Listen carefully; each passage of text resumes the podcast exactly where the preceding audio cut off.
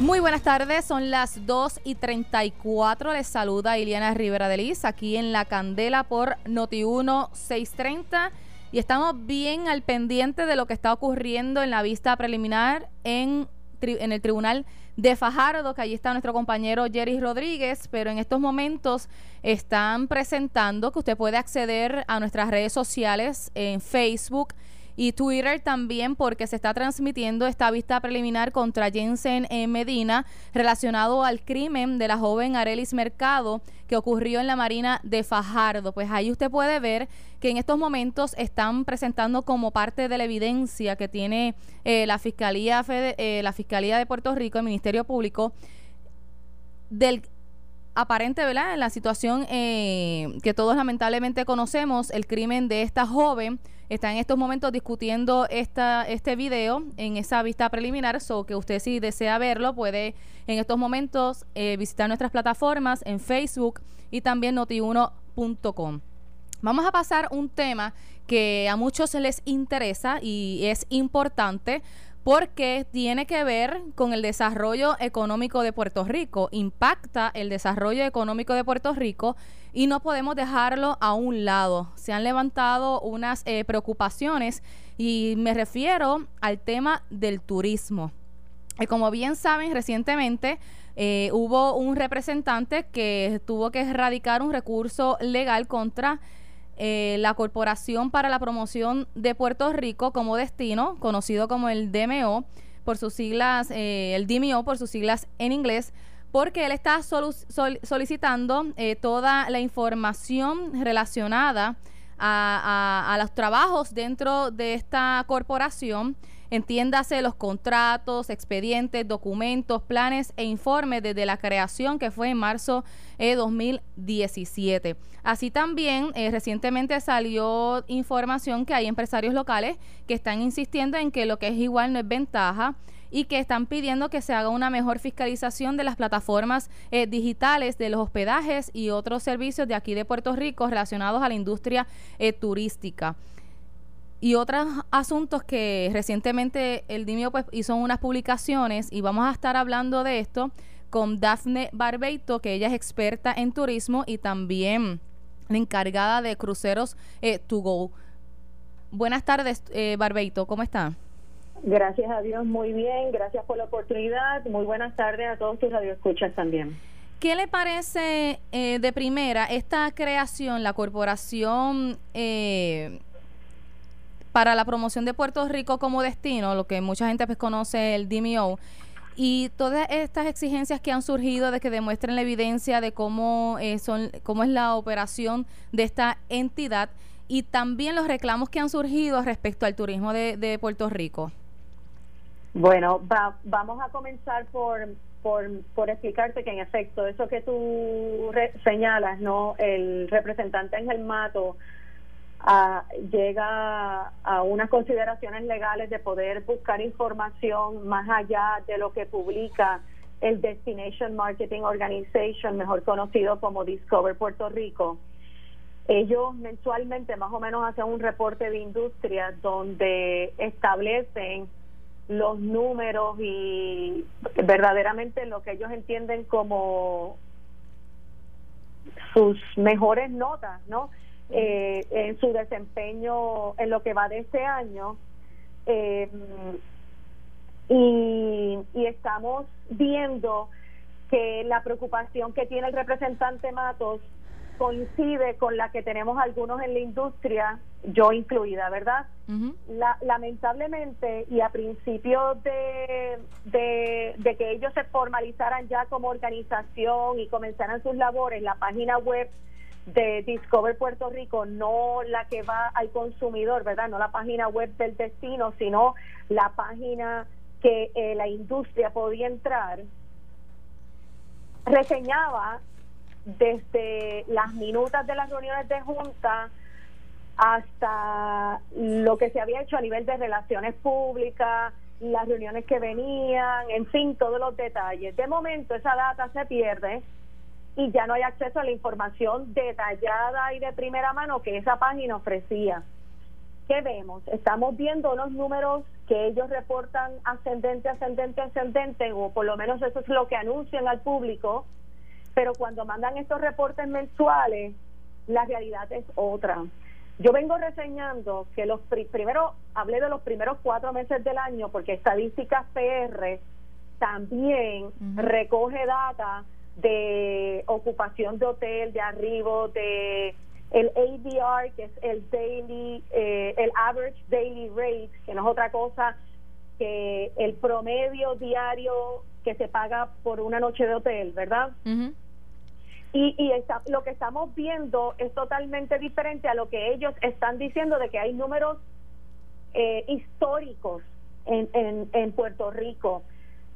Casualmente, ayer reportan eh, los números a julio 2019 y lo que yo vengo diciendo de que los primeros cuatro, cinco, seis meses del año han sido los peores en cuanto a ocupación hotelera en Puerto Rico, desde el 2015 ellos lo validan en este reporte.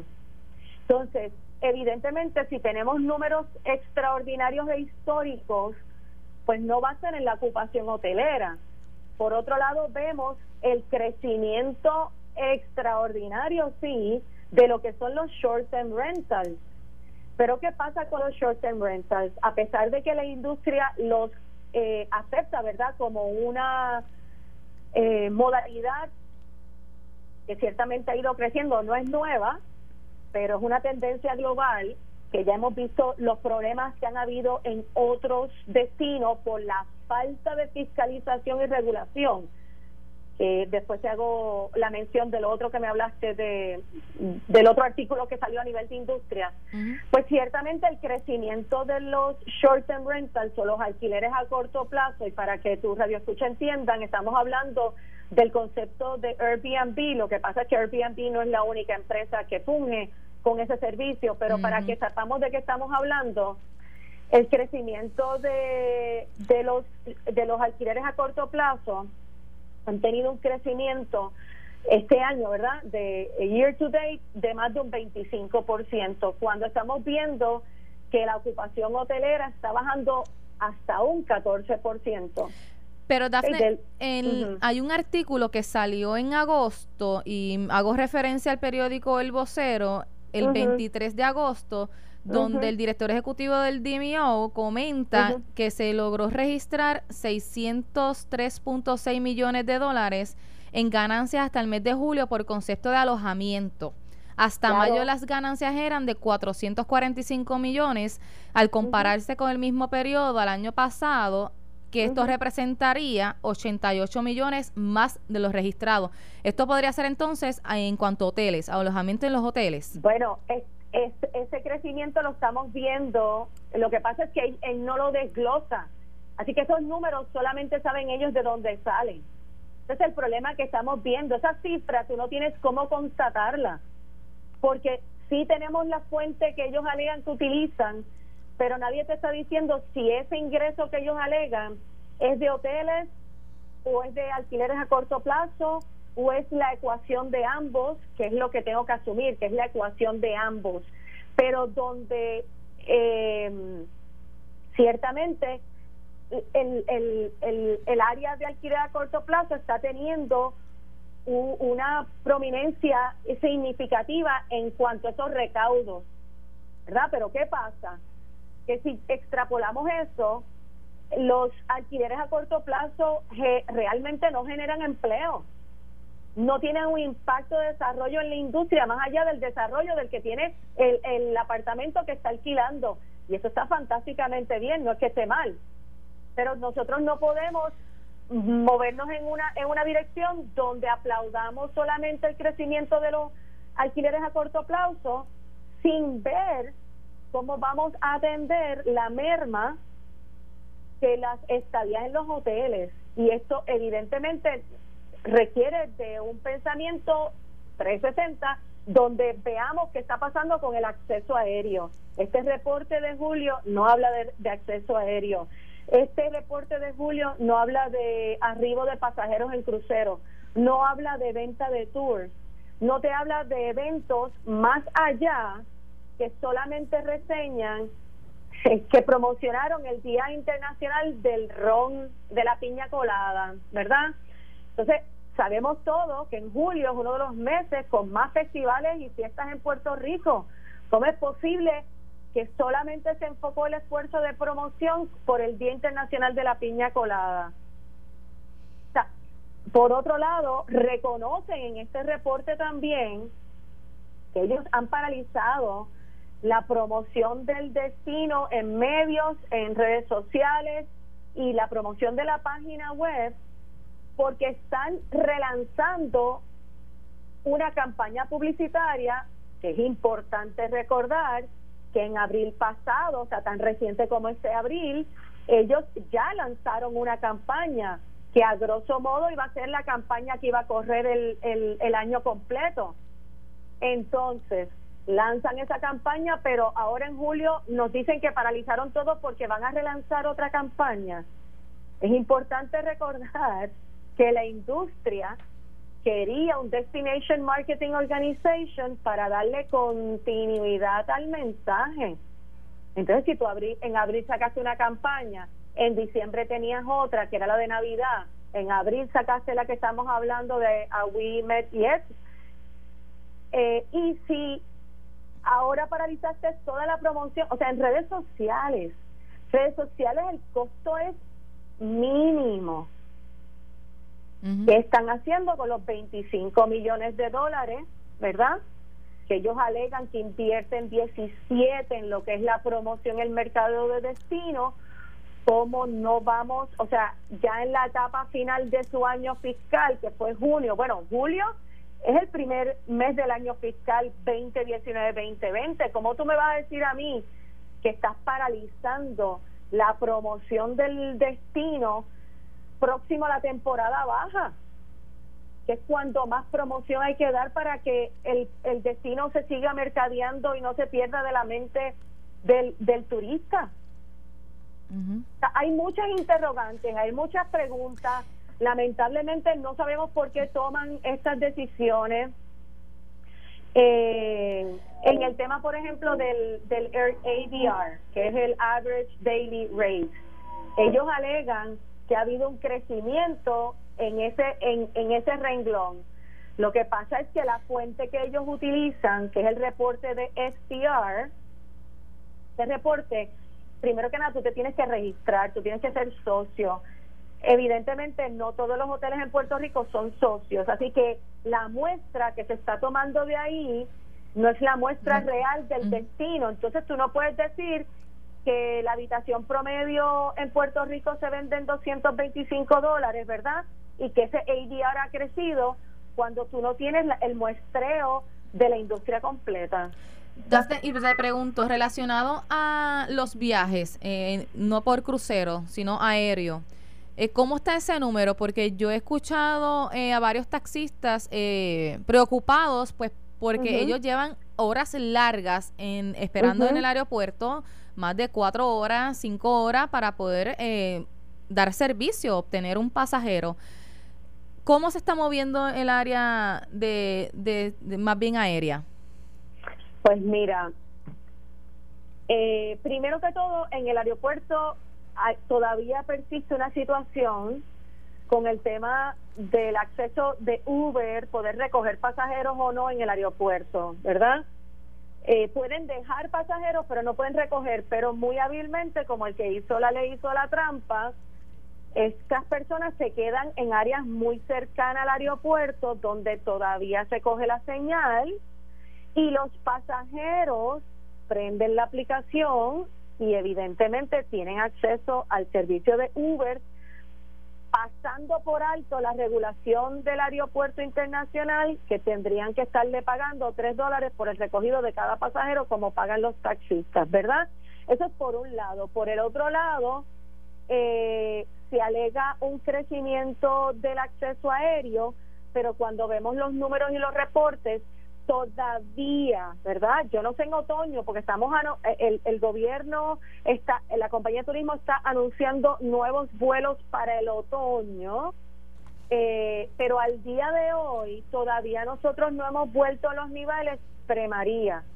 se mencionó un crecimiento en el aeropuerto de Aguadilla, pero que eso se puede, eh, ¿verdad?, identificar con a lo mejor lo que es la parte de la diáspora, ¿no? Regresando a Puerto Rico, cuando ellos hablan, el DMO habla de, de un crecimiento significativo en los arribos al aeropuerto, nos hacen un flaco servicio porque lo cogen como que todas las personas que llegan al aeropuerto internacional Luis Muñoz Marín son turistas. Son turistas, ok.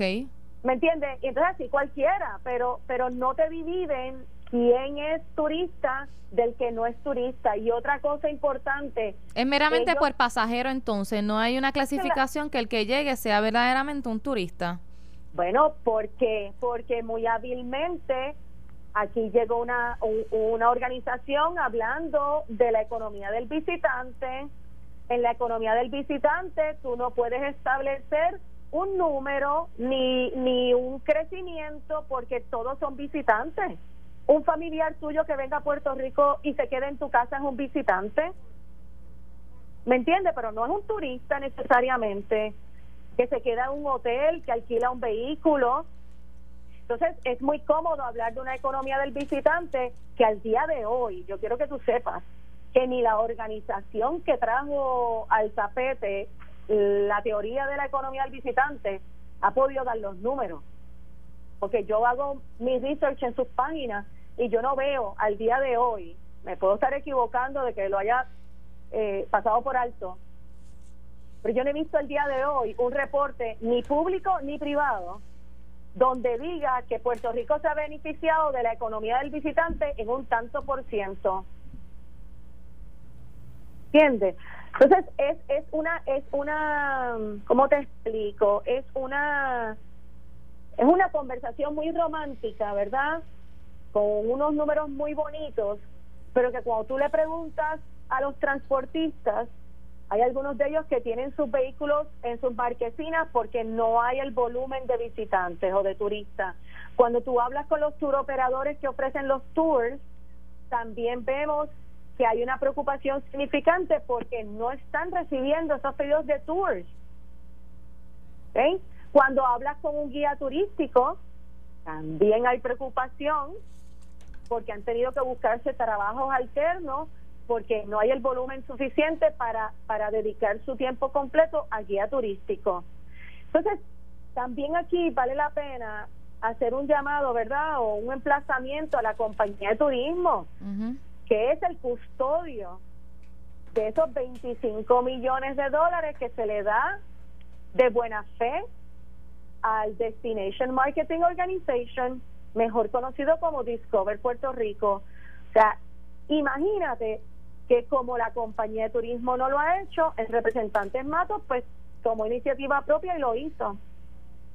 Porque al día de hoy realmente no se sabe en qué se ha distribuido el el dinero ni a quién tienen los contratos. Te digo más, el presupuesto, si tú miras el presupuesto de este año fiscal del Destination Marketing Organization, es preocupante porque tú tienes un gasto de oficina eh, de renta nada más de más de 200 mil dólares. Hmm. Tú tienes unos gastos eh, en el tema de asesores que sobrepasa el medio millón de dólares. Entonces tú dices, bueno, eh, el, el, el, o sea, si te estás gastando... Bueno, pero que presenten los resultados de lo que están haciendo.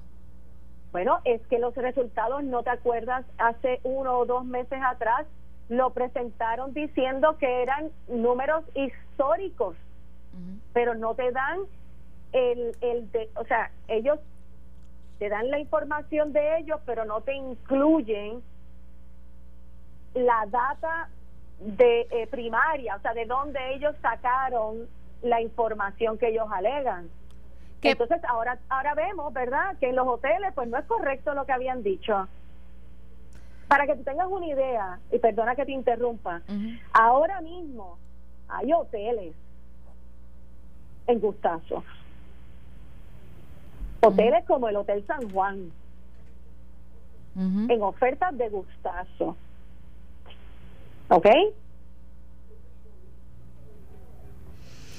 Ya veremos qué está pasando porque esta es una industria que no se puede dejar a un lado, afecta a muchos sectores, porque a medida que lleguen, obviamente, turistas a Puerto Rico, se mueve en la economía, hay visitas a restaurantes, eh, pueden visitar el centro de la isla, que no meramente es el área metro, o sea, son muchos sectores, ejemplo, los taxistas, eh, otras áreas de transportación, o sea, que es un, como un efecto en cadena.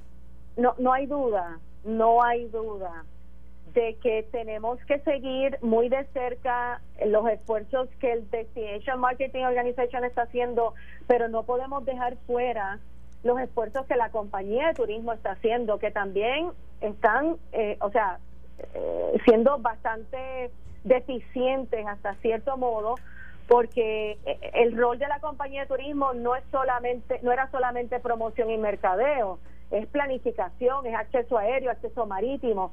Vemos que están teniendo unos vuelos nuevos, como es la línea Frontier, eh, ¿verdad? Pero, y a lo mejor crecimiento de alguna perspectiva en JetBlue, pero vimos también JetBlue hace una semana atrás. Mire, pero el Dimio ha recibido eh, premios internacionales. Por lo menos esa es la información que ha trascendido, o sea, de parte de sus ejecutorias. Perdóname que te, perdóname que me ría.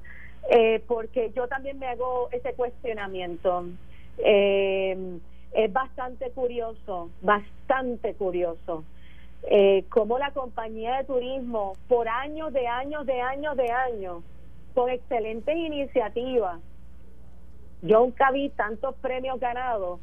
Yo llevo 30 años en esta industria, 30 años, y yo no había visto que Puerto Rico ganara tantos premios como en este primer año del DMO y eso también a mí me levanta una curiosidad tremenda, porque es que para mí eh, realmente ellos no están haciendo nada más allá de lo que la compañía de turismo hizo por los pasados, imagínate, desde los 70. Estamos viendo el mismo formato, la misma ejecución, cambios de campaña, eh, falta de promoción y reconocimiento del destino en nuestro mercado más importante todavía no hay una marca establecida. ¿Sabes? Y estos son los expertos que trajeron, que esta junta de directores, ojo, que también está sobre la línea la responsabilidad de la junta de directores del Destination Marketing Organization. Ellos contrataron a esta gente a través de su presidente de junta, ¿eh? Bueno, Dafne, eh, el tema está bien interesante, eh, no deberíamos descartarlo porque sin duda alguna es uno de los temas que debe ser prioridad, y al igual que la agricultura, para lograr que Puerto Rico tenga de nuevo ese empuje en el desarrollo económico. Gracias por estar disponible para Noti1. Dame un segundito más y te dejo la, la pregunta sobre la mesa. Que me digan a mí en qué beneficia a Puerto Rico esos premios que se han ganado. ¿Cuántas noches cuartos han generado? ¿Cuántos nuevos visitantes han generado? ¿Cómo, ha sido el desplazamiento a través de toda la isla? ¿Y cuál ha sido finalmente el impacto económico en el macro? Esperemos que nos den la respuesta. Muchísimas gracias, Dafne. Un placer. Que tenga buen día. Son las 2 y 58. Hasta aquí llegó la candela. Muchas gracias. Buenas tardes. Y lo próximo, ante la justicia, aquí ya están.